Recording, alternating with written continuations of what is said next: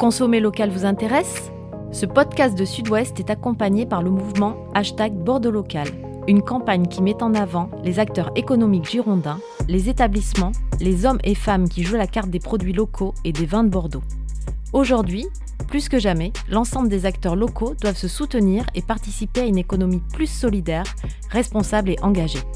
C'est pourquoi l'interprofession des vins de Bordeaux, l'UMI Gironde et l'Office de tourisme et des congrès de Bordeaux Métropole ont conçu ce mouvement, avec l'adhésion de nombreuses personnalités.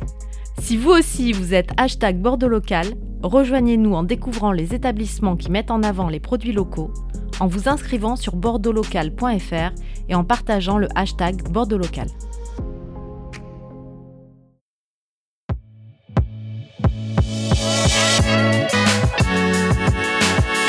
Bonjour, je suis Mathieu Hervé. Vous écoutez Les 4 saisons du vin, saison 6. Les 4 saisons du vin est un podcast de la rédaction de Sud-Ouest. Merci d'être là. Bonne écoute. L'image a fait le tour du monde. Charles III et Camilla à Martillac, dans les vignes du château Smith au Lafitte, chez Florence et Daniel Catiard. En une vie, ils ont connu le plus haut niveau des pistes de ski, les autoroutes de la grande distribution, de la publicité et du marketing pour arriver jusqu'au sillon d'un cheval de trait. Florence Catiard du château Smith au Lafitte, grand cru classé de Grave, est l'invité des quatre saisons du vin. Bonjour à toutes et à tous, vous écoutez un épisode de la saison 6 des quatre saisons du vin. Les quatre saisons du vin, le podcast de la rédaction de Sud-Ouest qui raconte le monde du vin, qui revient sur ses faits majeurs et qui tente d'en décrypter les enjeux. Je suis avec César Compadre, responsable de la rubrique vin à Sud-Ouest. Bonjour César. Bonjour Mathieu, bonjour à tous.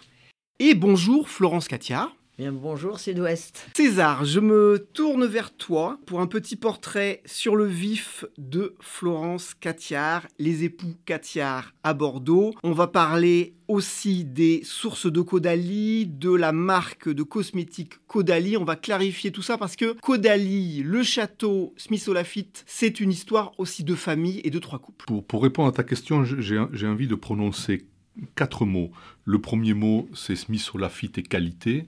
Euh, la famille Catiard a repris la propriété il y a plus de 30 ans maintenant et en a fait un, des grands vins des Graves et au-delà des Graves, un, des grands vins de Bordeaux.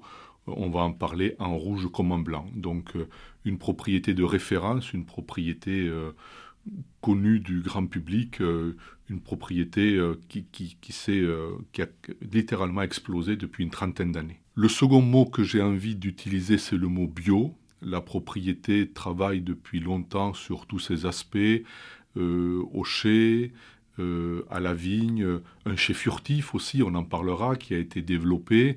Donc voilà, il y a, tout un écosystème qui a été mis en place euh, autour du château Smith-Solafite et je pense que c'est également un point important.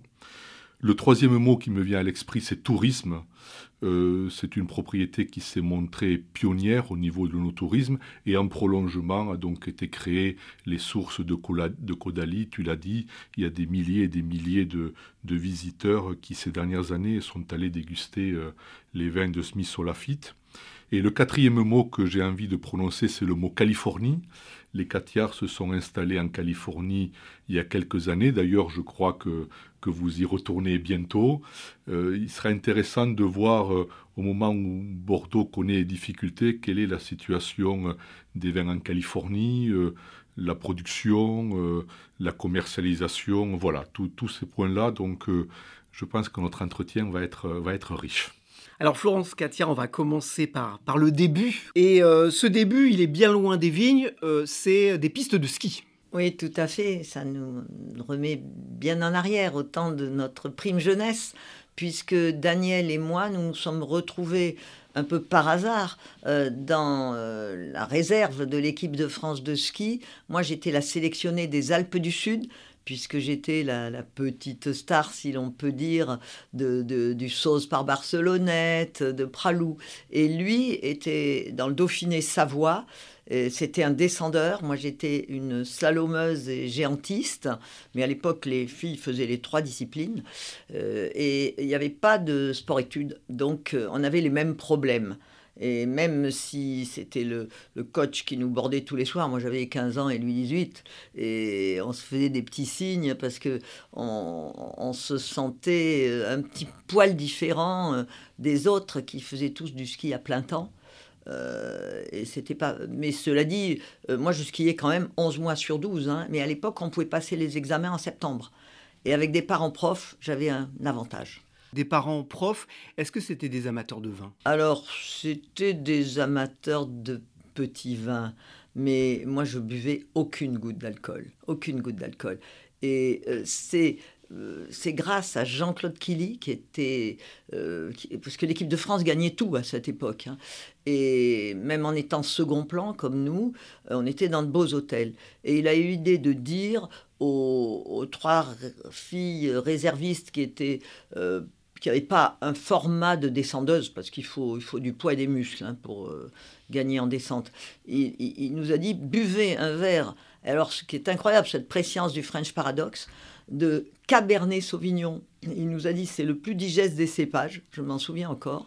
Euh, Bordeaux rive gauche, et euh, ça vous fera du bien la veille des descentes il, avait parlé des, graves déjà à l'époque Non, non, pas encore. C'était la, rive gauche de Bordeaux et, on buvait un, peu un demi-verre. Mais nous qui avions jamais bu d'alcool, on dormait mais comme des pioches. Et au lieu de faire des obtraken toute la nuit, c'était quand même mieux.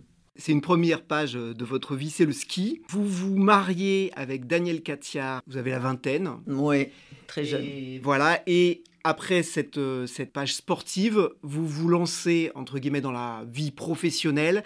Euh, Daniel Catiard euh, est issu d'une famille qui a fait fortune dans la grande distribution, notamment. Ils n'étaient pas très fortunés, parce qu'on nous dit souvent qu'on est arrivé avec beaucoup, beaucoup d'argent, mais il n'avait pas la majorité de son affaire, le père de Daniel.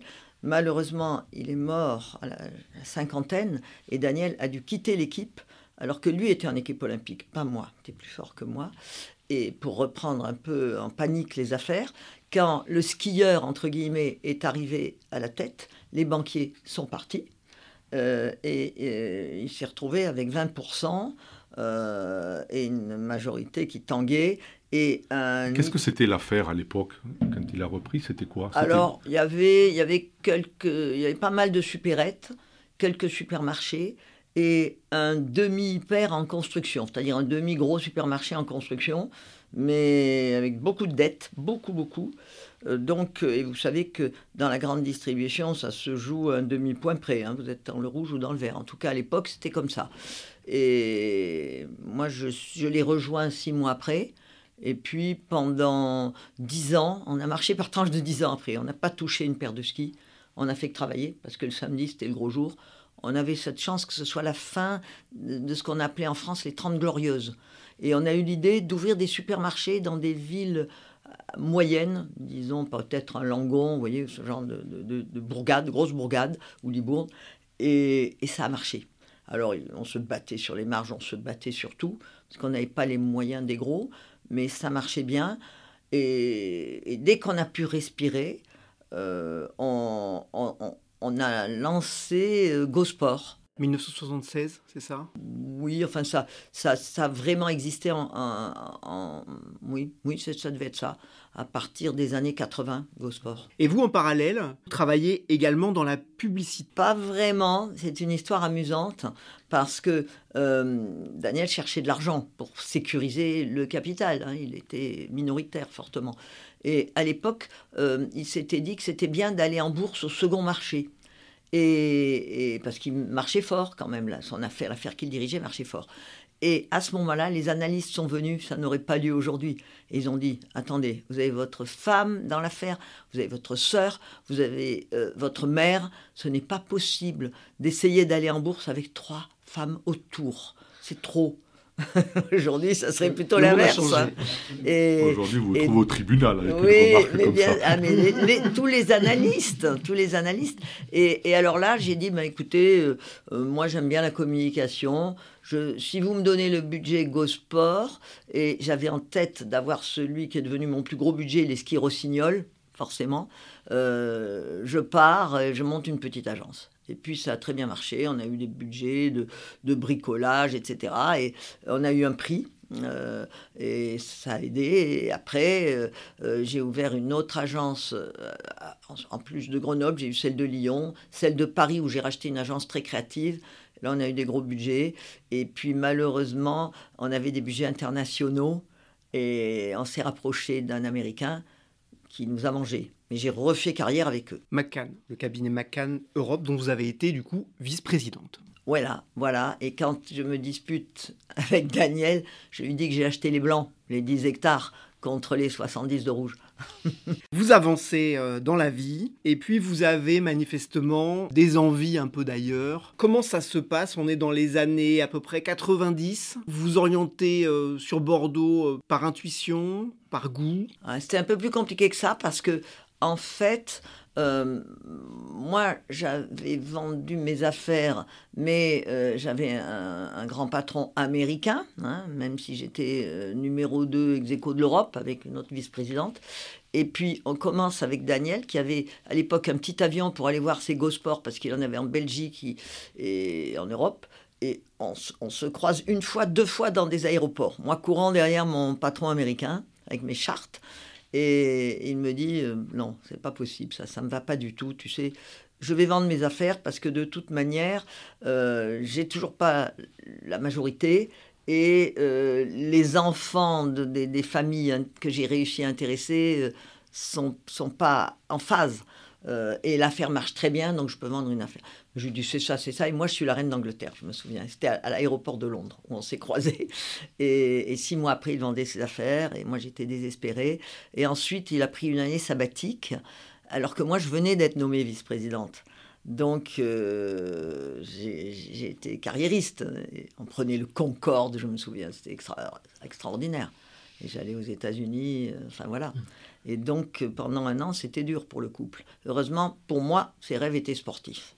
Et ensuite, on s'est retrouvés, parce qu'on était finalement malheureux au bout d'un an, une fois qu'il avait fait le marathon de New York, traversé l'Atlantique sur euh, son petit voilier, euh, il avait encore fait une course avec une vieille Austin au milieu des cactus dans le Mexique, enfin ce, genre de choses, et, et du ski et skiing. Et moi, je faisais rien de tout ça parce que je gravissais les échelons d'une grosse boîte américaine. Et on s'est aperçu qu'on était malheureux tous les deux. Et on a dit, allez, on se retrouve. Euh, et c'est l'époque où finalement on était riches, puisque euh, on n'avait rien dépensé. Donc lui, il avait vendu au groupe Rally, si, je ne m'abuse. Oui, mais Rally était en train d'être pris par Casino. D'accord. Donc, euh, et malheureusement, très malheureusement, Casino a été repris par un financier. alors, les équipes de Casino étaient très fortes sur l'alimentation. Sur et nos supermarchés, nos anciens gros supermarchés sont toujours des petites merveilles. C'est le patron d'Intermarché qui les reprend, qui me l'a dit récemment. Thierry Cotillard. Oui, voilà. Et par contre, euh, Gosport, ben, ils ne savaient pas faire. Ils ont créé la vache à lait, qui était, qui était très bien à l'époque. Et puis, ça, ça, ça, c'est parti en déliquescence. Et, mais nous, euh, on est vignerons maintenant depuis plus de 30 ans. Et alors pourquoi Bordeaux à cause du Cabernet euh, rive gauche? Donc c'est Jean-Claude Killy en fait. Euh, il y avait eu une petite suite puisque quand on s'est marié très jeune, euh, on voulait pas d'une liste de mariage bourgeoise et on avait dit offrez-nous de bonnes bouteilles de bon Bordeaux rive gauche. Et on n'y connaissait rien, mais je nous revois buvant une étiquette où il y avait une arche de pierre, et c'était Léoville Lascal 61, excellent. Je dis, euh, on, avait, on avait fini la bouteille à deux, euh, on était très heureux. Et puis il y en avait d'autres comme ça. César Opine du chef, 1961, c'était un joli millésime, effectivement. Très joli eh millésime. c'était un joli cadeau, vous aviez de, des amis gentils. Oui, mais à l'époque, il n'y avait que 12 ans, quoi. Vous voyez, c'était pas, c'était pas si vieux qu'aujourd'hui. Mais alors, pourquoi Pessac-Léognan et pourquoi Smith ou Lafitte? Parce que on a trouvé cette clairière de vigne entourée de bois alors les bois ne nous appartenaient pas à l'époque, hein, mais ça on n'avait qu'une idée en tête, c'est les racheter. Euh, et, en plus, c'était pas très loin de Bordeaux, c'était d'un seul tenant, c'était historique. Et le monsieur banquier qui était en charge, il s'appelait monsieur Vieille Vigne, ça ne s'invente pas. Et il nous a dit, c'est un très grand terroir, plutôt malmené, qui privilégie la quantité à la qualité. Et quand on est arrivé, effectivement, le gérant était proche de la retraite. Il était très fier d'avoir des cuves toutes neuves, euh, énormes, une machine à vendanger énorme. Et Daniel s'était mis à lire euh, tous les bouquins techniques, en particulier Émile Pénaud. Et avec Château Margaux, on, est, faisait partie des deux derniers châteaux qu'il a visités. J'ai un poème de lui dans la chapelle de Smith au Lafitte, d'Étienne. Et donc, euh, il avait lu tous les bouquins, en particulier d'Émile Pénaud. Et, et, il s'est dit, euh, le terroir est bien, c'est là qu'il faut être. Mais on a, on a tout refait, on, on s'est installé, on a, on a fait tapis, on a tout mis sous les pieds. Moi, j'étais très inquiète parce que en 91, si vous vous souvenez, c'était l'année du gel. 92, il n'a fait que pleuvoir, 13 aussi. 14, euh, j'ai dit on est ruiné. Daniel m'a dit mais non, on apprend le métier. Mais sauf que mon mari, à partir du moment où il a tout mis sous les pieds pour acheter Smith Lafitte, il n'aime plus regarder les dernières lignes. C'est plus, c'est plus son truc. Il veut juste faire un grand vin, euh, laisser une trace comme, comme un artiste, s'il peut. Et, il passe sa vie avec ses œnologues et, aussi à la rencontre des grands amateurs. Voilà. Et comment ça se passe euh, concrètement à cette époque-là? Vous avez déjà 78 hectares euh, de vignes. On a, parce que nous, on a grandi de 10 hectares. Aujourd'hui, on a 70 en rouge et 10 en blanc. Et après, il y avait les 25 hectares de Cantis, mais qu'on a mis en fermage il y a, deux ans maintenant. Et donc, euh, on, arrive là, on ne connaît pas grand-chose, mais Daniel embauche deux jeunes, un ingénieur agro, Fabien Tedjen, qui est toujours avec nous, qui s'occupe de la vigne, et puis un autre gars jeune qui sortait euh, d'un diplôme d'œnologue et qui depuis est parti dans un autre cru euh, très, bien, puisqu'en 2000, ils voulaient tous les deux être patrons, l'un de l'autre gentiment, parce qu'ils s'estimaient, mais c'était logique, c'était une ambition logique.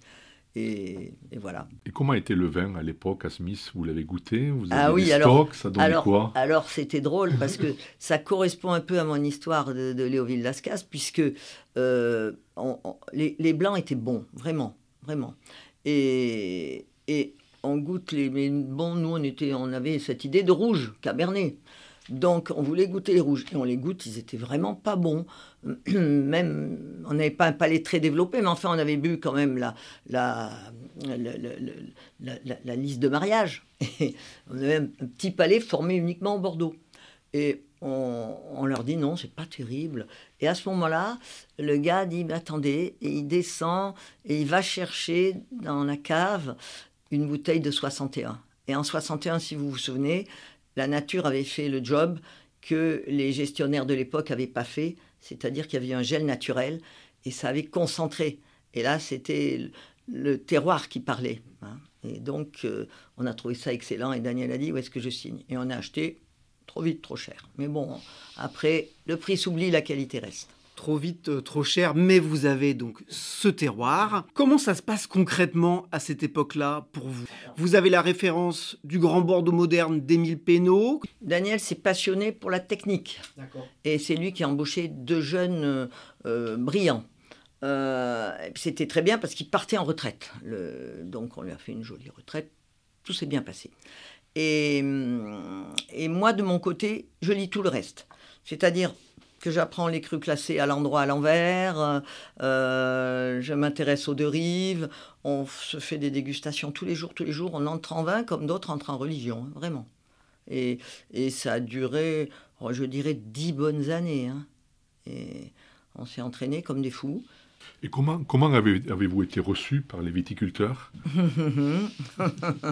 Euh, les, Savoyards ou les Grenoblois, je ne sais pas, qui débarquent. Non, ça a été compliqué. Ils, pensaient beaucoup qu'on ferait trois petits tours et puis qu'on s'en irait. Parce qu'il ne faut pas oublier qu'on était les premiers à remettre dans un patrimoine privé euh, quelque chose qui appartenait à un groupe, c'est un Anglais qui nous a vendu, George Walker, du Brent Walker Group, qui avait fait fortune dans la Jamaïque avec des. Il, avait fait fortune dans les matchs de boxe d'abord, après il avait fait des, des immeubles en Jamaïque, puis il avait fait faillite, il était un peu limite. Et, et, je lui disais pourquoi vous nous vendez si cher? Et il me répondait en anglais c'est ma goutte de profit dans mon océan de dette je lui disais mais vous nous le faites en 12 rounds hein. et, bien salé mais bon c'était comme ça parce qu'on avait un banquier contre nous, et donc qui voulait raser la chartreuse 18e où on habite, au cœur des vignes, pour en faire une pyramide. C'était l'époque de Paye, si vous vous souvenez, au Louvre. Voilà. Les gens du sérail, le négoce, les autres propriétaires euh, qui vous voient arriver, c'est quoi l'accueil? Euh, bah, C'était dur. Parce qu'à l'époque, maintenant, euh, Bordeaux, et je m'en félicite, c'est une nouvelle génération. Et bizarrement, moi qui suis cinq fois grand-mère, je m'entends infiniment mieux avec les enfants qu'avec les anciens propriétaires, qui heureusement ont pris leur retraite. Nous, on l'a toujours pas prise. On essaye de faire comme le bon vin, de vieillir avec élégance, si on peut.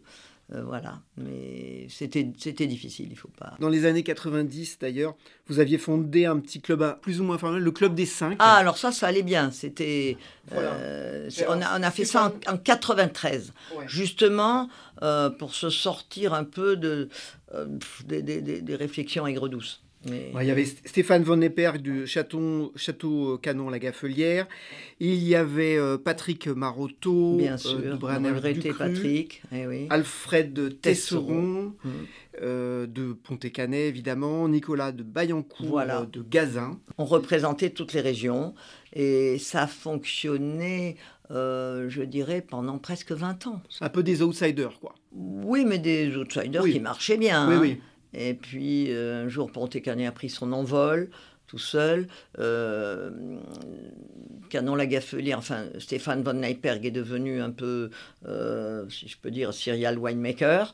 et nous, on, avait commencé avec nos, avec nos filles, mais enfin on essayait d'aider de, un peu la, gamme Caudalie euh, et chacun avait a pris des intérêts un peu différents. Et puis le départ de l'un a, fait un peu couler ce club.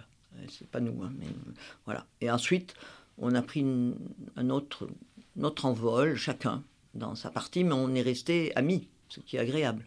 Parce qu'effectivement, les années 90, vous l'avez un petit peu évoqué, c'est la création en famille de la marque de cosmétiques Caudalie, votre fille Mathilde, et puis à la fin des années 90-99, les sources de Caudalie, votre fille Alice. Et du coup, il faut bien distinguer les trois entités. Hein. C'est ah ça, peut-être. il faut qu'on explique parce que, parfois, on ne le voit pas très bien. Vous avez raison. Et, ça, ça a horripilé nos enfants parce que les, les Bordelais, euh, je ne sais pas si c'était parce qu'ils nous connaissaient mal ou si c'était pour agacer un peu. Euh, chaque fois qu'ils voyaient nos filles, euh, alors les affaires de vos parents, comment ça marche pour vous, qu'est-ce qu'ils vous ont donné, etc. Alors que non, il faut rendre à César, passez-moi l'expression, ce qui lui appartient. Mathilde, qui était plus ou il n'y a jamais eu de fiançailles officielles, mais enfin, elle avait un copain, il était amoureux d'un garçon euh, qui, était allé, qui sortait de l'ESSEC et qui montait des têtes de gondole pour L'Oréal. Euh, Mathilde, elle, avait fait subdéconis parce qu'elle avait fait tous ses stages dans les parfums. Mathilde, elle est, elle est née, elle a un NEZ là. Elle, est, elle a vraiment un don. Donc c'est Bertrand Thomas auquel vous faites référence. C'est ça. C'est ça. Et donc, euh, elle était là un dimanche et le professeur Vercotren de l'Institut des polyphénols de, Bordeaux euh, a, pu visiter le château parce que nous, on était ouverts. Euh, comme un hangar des îles Océanes, si je puis dire, dès le début. on voulait se faire connaître, se montrer. Et, et il a dit, c'était pendant les vendanges, il a dit qu'on jetait le meilleur, il faisait allusion au tas de pépins blancs euh, parce qu'il faisait, euh, enfin, pas de la peau artificielle, mais presque, quoi, avec, euh, avec les, les, pépins. et en tout cas, il sortait beaucoup de polyphénol. Et, et, ça, pour faire courte une longue histoire, parce que ma fille déteste quand je parle, elles, elles sont tellement, elles nous disent reste dans ton vin, tu connais, mais là, c'est notre affaire. Et elle a déposé, je crois, sept brevets mondiaux depuis, en particulier avec Harvard et pour euh, le, le, resveratrol. C'est un très gros groupe maintenant. Hein, oh non, par rapport à L'Oréal, ce ah sont des nains. bien sûr. Mais, mais ils ont créé un peu plus de 1000 emplois et la France représente, je crois, 30% de leur chiffre d'affaires. Et les sources de, de Caudalie Alors, les sources de Caudalie, c'est tout petit par rapport à Caudalie tout court. Mais euh, elle nous a tiré une sacrée épine du pied parce que nous, on avait voulu faire un spa pour aider les produits Caudalie, quand on s'est aperçu que ça pouvait vraiment marcher. Et on a commencé ce spa et puis les gens nous ont apporté des, un petit chat, un petit chien, SPA en France. Ah. faut se remettre dans le contexte. Hein. Nous, on arrivait du ski où on avait vu des spas euh, en Suisse et en Autriche en particulier. Et on était même autorisé à aller se baigner, à profiter après les courses. Euh, là, ça marchait pas. Et on a dit, il faut construire un hôtel pour que les gens comprennent. Donc, on a commencé une petite tranche avec un petit hôtel. Et là, on s'est aperçu que c'était pas du tout, du tout notre truc. C'était terrible. Et, on a vu arriver notre fille cadette. Alice. Alice, parce qu'elles ont pas mal d'écart, hein, pratiquement 6 ans. Et elle avait aussi euh, un garçon, on sentait que ça pouvait être sérieux. Jérôme Tourbier. Oui, qui, qui était brillant, mais qui, était chez Arthur Andersen, qui devenait Accenture. Et donc, euh, les jeunes, euh, il n'était pas dans une charrette, mais enfin, il avait une euh, situation peut-être un peu délicate. Elle, elle voulait la majorité de Caudalie, où elle avait implanté les produits de sa sœur, pendant, enfin la majorité américaine. Et c'était le bébé de sa sœur et de son beau-frère. Donc ça tiraillait un peu. Daniel a eu l'idée géniale de donner les clés d'hôtel. Ils se sont installés dans une suite déclassée au-dessus des cuisines, pour une bonne raison, les odeurs, le bruit. Et ils y sont restés quand même 4 ans. Et après, eh ben, ils ont pris un envol certainement plus lent que les aînés, mais euh, c'est du solide. Et là, ils viennent de réaliser leur rêve, puisque maintenant, ils vont avoir quatre hôtels dans les plus belles régions de vin de France, avec l'Alsace, la Bourgogne, et ils ont déjà la Loire, en plus de Bordeaux. Et à tel point qu'au début décembre, hein, il y avait Beyoncé, Jay-Z, Rihanna, Chris Jenner, Hélène Pompeo euh, qui, étaient, qui ont privatisé cet hôtel. Voilà. Et alors, nous, euh, c'était assez bizarre parce qu'avec Daniel, on revenait de la Napa Valley. Et euh, quand on arrive sur le site, je dis Daniel, pince-moi, le roi est revenu. Il y avait des limousines noires de tous les côtés, presque comme à l'époque du roi. Et on appelle notre fille qui nous dit Ah non, on est privatisé. Mais dit Mais par qui? Ah, je ne peux pas vous dire, j'ai un NDA, Non-Disclosure Agreement, c'est-à-dire qu'elle avait signé un papier où elle n'avait pas le droit de dire, et tout le personnel de l'hôtel avait signé ça. Euh, puis alors, elle, trahit. La première qualité d'une grande hôtelière, c'est la discrétion, dit-elle. Donc, on n'y comprenait rien. Et on a compris en même temps que les paparazzi, qui ont mis, ils sont restés quatre jours, et je crois que c'est le deuxième jour et demi. Euh, et j'avais une, j'ai une jeune fille euh, au, à l'Eunotourisme qui suit les stars. Et là, elle a eu la révélation en même temps que les, que les gros téléobjectifs qui sont arrivés, en nous disant, mais vous savez qui y a, c'est ahurissant, c'est des stars planétaires. Alors, euh, nous, on a, on a timidement essayé de les appâter en disant, venez nous voir. Mais entre-temps, il, y avait, euh, il, y avait, il y avait bien sûr Petrus et, et LVMH qui... Ils sont, ils sont allés déguster, voilà. Ils sont allés déguster, mais très tard. Parce que comme ils ne se recadraient pas, ils... Euh, ils faisaient la fiesta la nuit, c'est ça Oui. Et ils mangeaient des hamburgers... Euh, à 5 heures du soir. À 5 heures du soir. Ouais, ouais. Et après, on, a quand même eu le président de Paramount qui adorait nos vins, ce qui est pas mal. Il nous a raconté le, la prochaine mission impossible et, le mari de Chris Jenner, qui est, qui est loin d'être sotte. Hein. C'est celle qui a formé ses filles. Hein. Et, et, la mère des enfants Kardashian. Voilà. Et, une des deux actrices qui, qui aimaient le vin aussi, dont je ne connais pas les noms, et on a bien dégusté. Mais enfin, les autres n'étaient pas réveillés. Et puis, euh, moi, tout ce que j'ai vu, c'est des grosses lunettes et des capes au moment où elle partait. Quoi. Alors, de, de, superstar mondiale à une autre méga star mondiale, parlons de Charles III ah, oui. et de la reine Camilla. Alors, expliquez-nous comment vous avez réussi quand même ce, coup d'éclat. Bah, C'était une espérance, mais on ne peut pas parler de coup d'éclat parce que c'est pas nous qui avons décidé. Hein. Ils sont venus six fois quand même. Et c'était tout un cortège. Et la première fois, quand ils nous ont dit c'est pour un ambassadeur, on a dit attendez, des ambassadeurs, on en reçoit. Il n'y a, pas, a pas autant de limousines, 15 hein, d'un côté, 15 de l'autre. Euh, bon, mais c'est pas grave. Enfin, ils disaient rien du tout. Euh, et ils nous ont posé 3000 questions. Euh, il y avait déjà deux ambassadrices. Bon. Euh, après, ils sont revenus. Euh, on a compris qu'on était en concurrence. Ils ont dit que c'était un ministre. Nous, on s'est dit entre nous, c'est au moins un prime minister, un premier ministre, pour avoir ce déploiement. Mmh. parce que là, il y avait déjà un ministre des Affaires étrangères qui était là.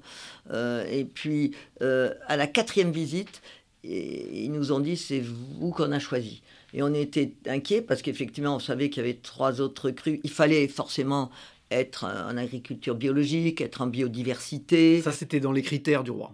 Oui, mais ça, on voyait, il ne posait des questions que là-dessus. Donc c'est par déduction, quand, et puis surtout sur la qualité du vin aussi. Et être connu, nous, on a, avoir peut-être un nom anglais, ça peut aider, enfin, je ne sais pas. Et, moi, je me suis souvenu que 25 euh, ans auparavant, euh, j'avais été invité par un ancien de l'équipe anglaise de ski qui avait fait fortune dans l'eau minérale et qui avait des terrains de, polo euh, et qui faisait chaque année une euh, opération caritative pour le prince de Galles avec les royaux. Et moi qui n'ai jamais vu ni avant ni après de match de polo, ça m'a beaucoup intéressé parce que mes années sportives n'étaient pas si loin visiblement le meilleur c'était le plus jeune prince euh, et, enfin l'enfant Harry et puis euh, le, prince lui-même euh, Charles était, était, pas mal mais un peu raide bon et puis se refait pas j'étais j'étais la seule à servir mon vin au milieu de tous ceux qui avaient payé très cher pour le caritatif. Et il m'a dit, I know this wine, je connais ce vin. Et, on a parlé, cinq minutes, c'est long, cinq minutes, de, de fumier organique fumiers bio. Oui, parce qu'il il a une, une ferme, la, ferme de Highgrove. Voilà, moi j'avais lu, tous les, j'avais lu tous les livres sur Highgrove. Déjà, à l'origine, je, j'adorais manger les biscuits de Highgrove et quand on se baladait avec les cinq, ils disaient tous Daniel et ta femme, elle, elle mange des, des biscuits pour oiseaux. Euh, parce que c'est moulé euh, sur des meules en pierre et il n'y a pas de sucre du tout, c'est des farines indigènes. Et, il m'a donné de très bons conseils parce que nous, il y a 25 ans, il n'y avait pas tout ce qu'il y a aujourd'hui pour aider les bio.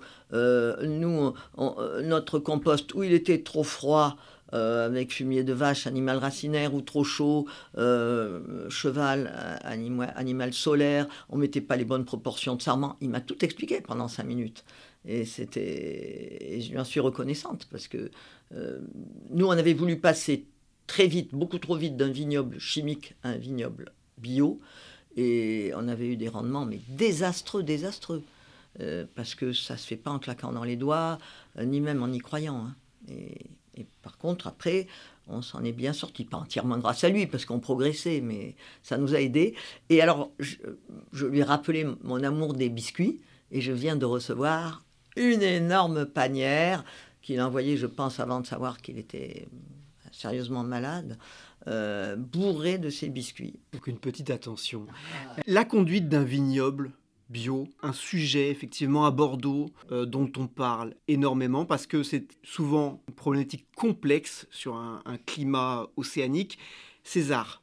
Climat océanique, difficulté à mener le vignoble et effectivement... Euh, nombre de bio, comme des conventionnels, mais des bio qui ont beaucoup souffert. En 2018, on a eu une année mildiou, l'année dernière également une année mildiou. Je sais qu'il y a beaucoup de, il y a beaucoup de, de propriétés qui ont eu des petits rendements. Ah il, il, y a même des propriétés qui pensent à se décertifier ou en tous les cas à, stopper euh, la période euh, transitoire qui est, qui est, de, qui est de trois ans. Donc effectivement, euh, j'imagine que vous avez eu des cheveux blancs ou que vous en avez encore parce que vous êtes en bio. Est-ce que vous le regrettez finalement? Absolument pas. Parce que nous, c'était notre objectif dès le début. Trop tôt, trop vite, comme on fait parfois les choses. Et on est très heureux d'avoir pu, au fil des années, racheter, par exemple, 85 hectares de forêt. On est quasiment entouré maintenant. Hein. Ça, c'est important pour nous d'avoir planté euh, plus de 8 km de haies aussi. Euh, des arbres, il y a longtemps qu'on en a, enfin c'est des arbustes plutôt euh, mellifères, mais euh, on n'en a pas planté beaucoup parce que nos, nos de vignes sont plus étroites, par exemple, que du, côté de Saint-Émilion. mais on en a on, a, sacrifié des coins et, une allée qui, était, qui existait aussi. mais le bio, c'est dur, faut pas se leurrer c'est dur. Par contre, 100% euh, euh, en agriculture biologique, on est fier de l'être parce que comme on circule toujours à vélo, Euh, c'est nous qui prenons peut-être autant dans le nez, même plus dans le nez que ceux qui sont protégés dans leur tracteur. Et on a senti le changement, hein. vraiment, vraiment. Depuis, une dizaine d'années, on respire bien, même si on traite souvent, parce que comme l'a dit justement César, quand, vous prenez la pluie entre avril et juillet, heureusement, parfois la fleur se passe bien, mais on a un climat océanique qui donne cette incroyable finesse à nos grands Bordeaux. Mais de l'autre côté, euh, c'est pas simple. Hein, parce que c'est contre-intuitif, mais quand on est en bio, on traite davantage. Oui, mais alors, euh, moi je. du cuivre, mais il y a davantage de passage de tracteurs, euh, le bilan carbone, etc. Un. Vous avez raison, mais il se trouve quand même que par rapport, on a tous les, papiers de l'époque Eschnauer, on met 30 fois moins quand même euh, de, de, cuivre et de soufre que ceux qui mettaient en conventionnel. Parce qu'ils traitaient à date fixe, clac, clac, clac, clac, clac. Euh, tout, euh, peu qu'il pleuve, qu'il vente ou qu'il fasse beau, ils traitaient. C'était énorme. Alors, en plus, avec les, jupes maintenant, les, ce qu'on dirige à l'arrière de nos tracteurs, on a des, du cuivre et des soufres qui sont plus légers aussi. Euh, et puis, nous, on renforce les défenses naturelles de la plante avec la biodynamie. Et on est maintenant, depuis que, euh, malheureusement Bérénice Lurton a vendu, je crois qu'on est les seuls pour l'instant, il y en a peut-être un ou deux, euh, à, faire pousser sur site nos propres plantes. Enfin, on a, on a les orties, la fougère et, euh, la prêle qui, sont, qui poussent naturellement.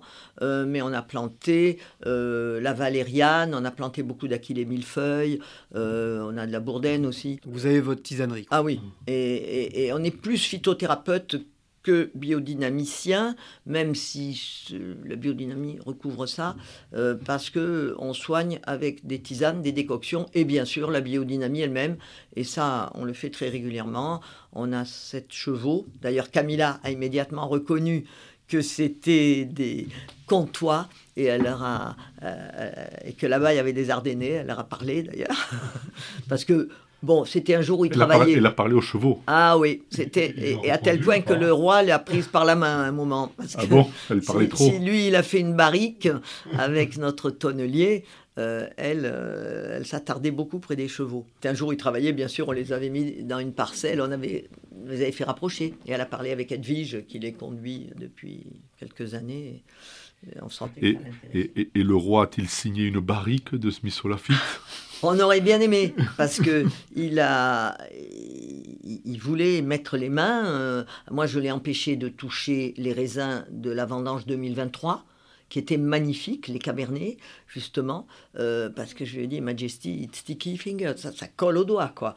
Euh, ça, aurait été un peu gênant. Après, il voulait piger, il est monté, parce que nos gars pigeaient. Et bon, ils n'y ont pas passé la pige, hein, mais on sent, parce que c'était quand même, il y a des émanations. Hein. Voilà. Et ensuite, alors là, on l'a laissé descendre dans la tonnellerie. Euh, et il a mis les douelles. Et il avait bien regardé euh, Yann le tonnelier, et il savait comment les mettre. Smith Olafite a sa propre tonnellerie, c'est ça? Ce qui est rare, oui, ce qui est rare. Oui, on n'est que trois vraiment à, avoir une tonnellerie aujourd'hui. Et, et, on, était, on est fiers de ça. Et donc, il vous a pas signé, il vous a pas ben, signé il avait, il avait un stylo à encre.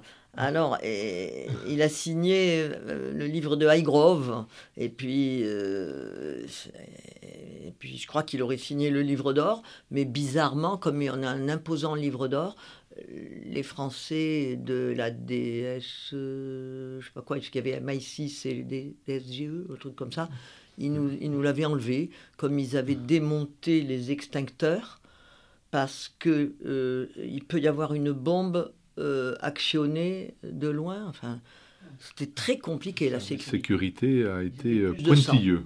Ah oui, oui, oui, Il y avait plus de 100 personnes le jour. Pour la sécurité. Ah oui, oulala. Mais nous, on était bizarrement tout seuls. Et là, merci à la sécurité parce qu'ils en faisaient marcher 15 mètres devant et d'autres 6 mètres derrière. Donc on était tous les quatre avec mon mari. Et il y avait les ministres qui attendaient. Enfin, euh, les secrétaires d'État attendaient, les ministres suivaient loin, enfin c'était bizarre quoi. Alors après cette visite justement, est-ce que vous, avez eu des, retombées commerciales directes? Hum, Direct, j'ai eu beaucoup de félicitations. J'ai eu 55 interviews, dont euh, euh, le New York Times, dont une télé, télé canadienne. Ah oui, j'en suis parvenu. Et mon mari, dans ces cas-là, moi j'étais épuisée, hein, parce que. Puis au début, j'osais pas trop raconter les coulisses, donc c'était assez banal. Euh, mais ce qui est surtout bien, c'est que on va quand même mettre un petit, un petit souvenir sur la vendange 2023, parce qu'il a tout vu. L'arrivée des raisins, il a parlé à tout le monde.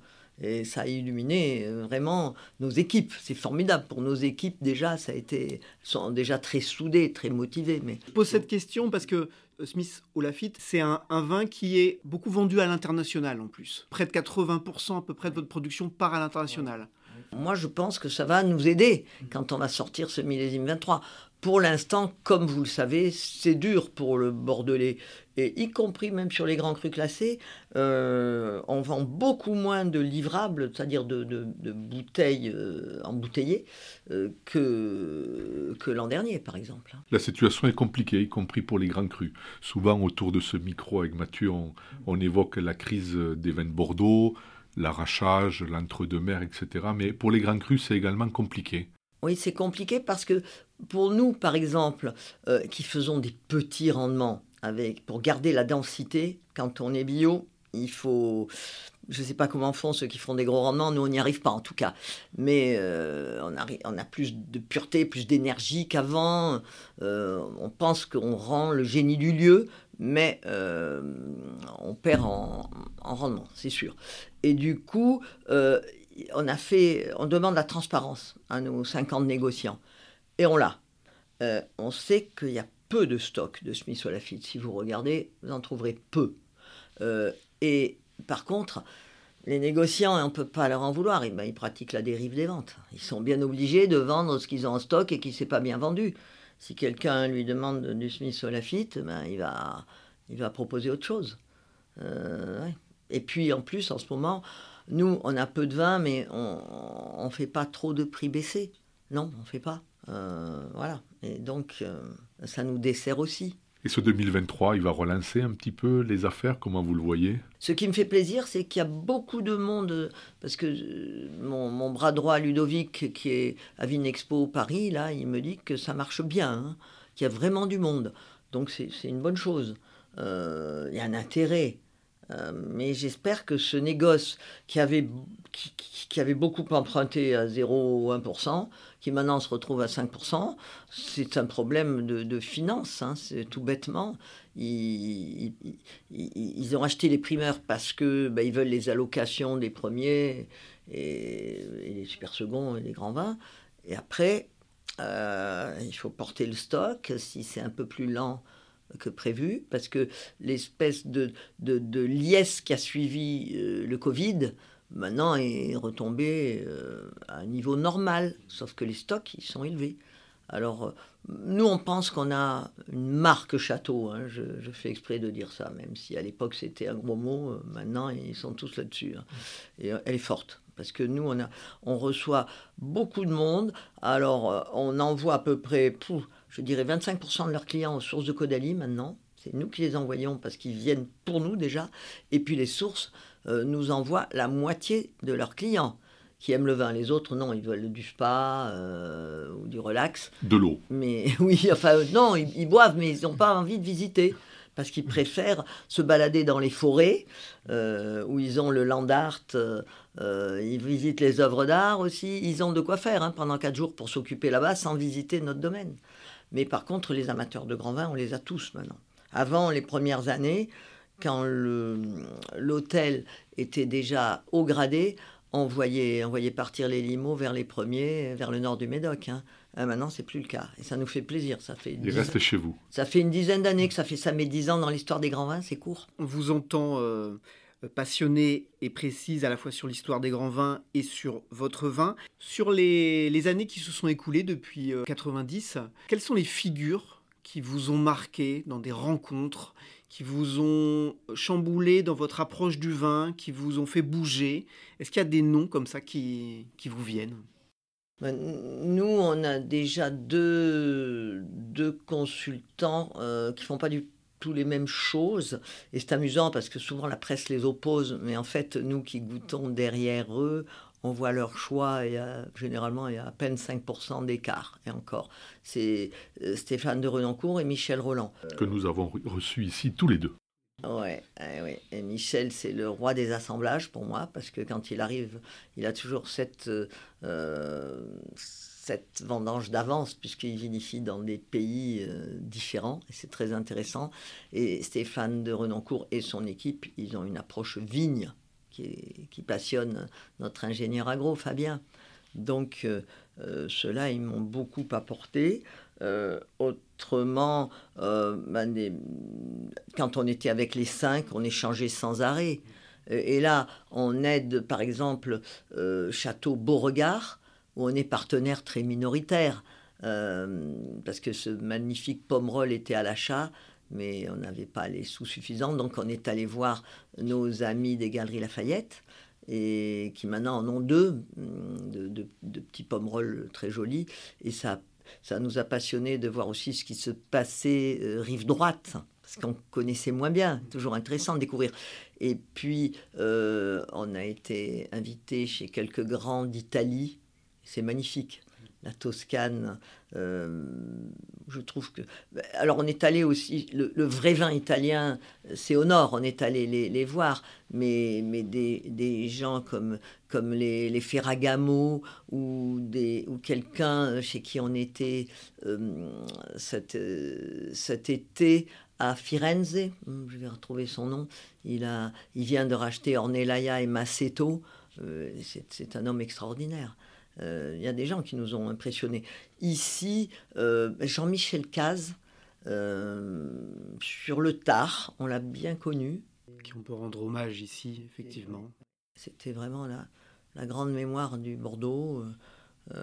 et en plus, plus que ça, c'était un pionnier. Et nous, on aime bien être un peu pionnier avec le CO2 qu'on recycle en bicarbonate, euh, de sodium. Dans votre chef furtif. Voilà, qui a énergie très légèrement positive. Le chef furtif, ça, ça intéresse César. Euh, alors moi, je ne savais pas que ça existait, hein, que je le confesse. Je l'ai visité. Alors c'est quoi? Je l'ai visité il y a quelques années avec, avec Daniel. Voilà, faudra revenir. Alors, il, est furtif parce qu'il est caché euh, au milieu des bois. Dans, une carrière naturelle. Dans, dans, une carrière naturelle. On, on, est au-dessus, enfin, il y, a une terrasse, voilà, et puis il y, a de, y a de très jolis chais, il y a de la récupération euh, de gaz carbonique, vous l'avez évoqué, et il y a d'autres méthodes pionnières. Le toit est végétal. Le toit est végétal. C'est connecté aux 350 mètres carrés qu'on va passer à 400 maintenant euh, de, des toits de la ferme, des toits au sud euh, qui sont connectés. Et pour tout vous dire, dans, en, en 25, euh, on va mettre nos bureaux là-bas. Ah. Euh, et ça sera comme un gros buisson. Vous évoquiez tout à l'heure des, pays euh, différents.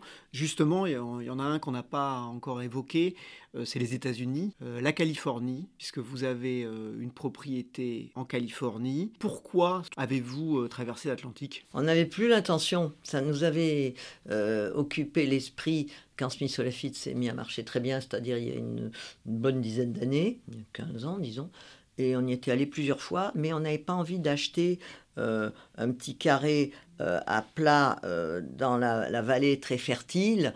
Et, parce que après, ce que font les gens intelligents et fortunés, et Dieu sait qu'il y en a là-bas, ils vont chercher des terroirs qui amènent autre chose sur les hauteurs. Et nous, on s'est dit non, on n'est pas assez jeune pour faire ce travail très minutieux et qui prend un temps fou. Donc on avait laissé tomber.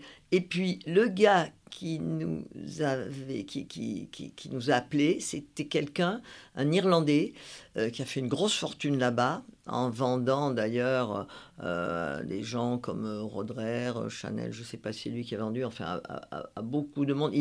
C'est lui qui a fait la transaction avec Gaylor Lawrence de, du, du, second cru Lascombe, ici. Euh, et il nous appelle un jour pour nous dire, écoutez, euh, les Catiards, je sais que vous avez arrêté d'imaginer que vous pouviez vous installer en Napa, mais il y a Smith à la verticale. D'un seul tenant, historique, 1880, c'est le Moyen-Âge, hein, c'est vos 1365 pour les Américains. Euh, très beau terroir, mal managé, euh, la même histoire, quoi.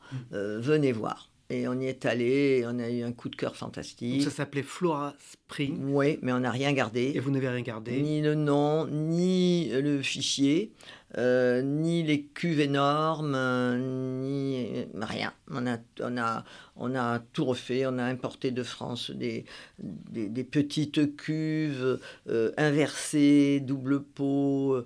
Euh, on a complètement réaménagé une, un énorme fer à cheval avec nos barriques à l'intérieur des Mayakamas. Euh, et on a cette, magnifique opportunité d'avoir le volcanique en haut, euh, qui vous donne euh, ces, tanins racés et avec ce petit goût de, pierre fumée, là, de lave. Et puis en bas, au milieu, vous avez le Dufferford Dust sur les benches, sur les bancs. Et en bas, vous avez l'onctuosité apportée par la, la vallée riche de Sainte-Héléna. Donc euh, ça fait des très beaux mélanges et on, avec les mêmes cépages euh, que chez nous. Quatre de vignard, même nombre de lettres, ça rime. Et ben, comme ça fait quand même 35 ans qu'on y traîne nos basques pour vendre Smith Lafitte, on s'est dit que euh, ben, ça, serait, ça nous aiderait un petit peu. Vous avez traîné euh, vos basques, comme vous dites, pour vendre du vin. Et il y a une question traditionnelle euh, qu'on pose à tous nos invités ici, c'est euh, quel regard ils portent aujourd'hui sur les, vins de Bordeaux qui traversent une crise et peut-être vont vivre un, renouveau? vous êtes en plus une professionnelle dans une autre vie du marketing, de la publicité. Vous êtes une vigneronne. Comment vous voyez les vins de Bordeaux aujourd'hui? Pendant longtemps, ils ont cru qu'il suffisait d'être sous l'ombrelle Bordeaux pour être bien. Hein. Ça, euh, ça a fait long feu, c'est fini ça. Donc euh, ils le savent maintenant. Et moi, je suis pleine d'espérance, comme je l'ai dit déjà pour le négoce, sur les nouvelles générations. Parce que ceux qui gardent pas les, deux pieds dans la barrique, qui ne sont pas confiés dans la graisse d'oie, là, et c'est le cas des jeunes, hein. ils savent que c'est, il suffit plus d'avoir un fax. Hein. c'est maintenant. Alors ils travaillent sur Internet, certes, mais ils se bougent parce que le vin, ça crée du lien social. C'est ça qui va, qui va nous sauver. Je crois, on sera un peu les derniers des Mohicans dans un monde euh, de, un, peu déshumanisé. Il faut aussi être présent sur les réseaux sociaux, mais être présent sur les réseaux sociaux avec des anecdotes qui montrent la, la vraie vie. Moi, j'aime bien dire que, et ceux qui ont compris ça peuvent s'en sortir. Bien sûr, il ne faut pas compter son temps. Hein. Il faut, je crois aux jeunes couples, moi, sur les petits vins, euh, parce que j'en connais qui s'en sortent bien. Mais euh, sur le, milieu du marché, euh, c'est difficile. Hein. Le petit cru bourgeois avec un patron éloigné, ou là, ça c'est ça me paraît. Je ne sais pas ce que vous en pensez, César.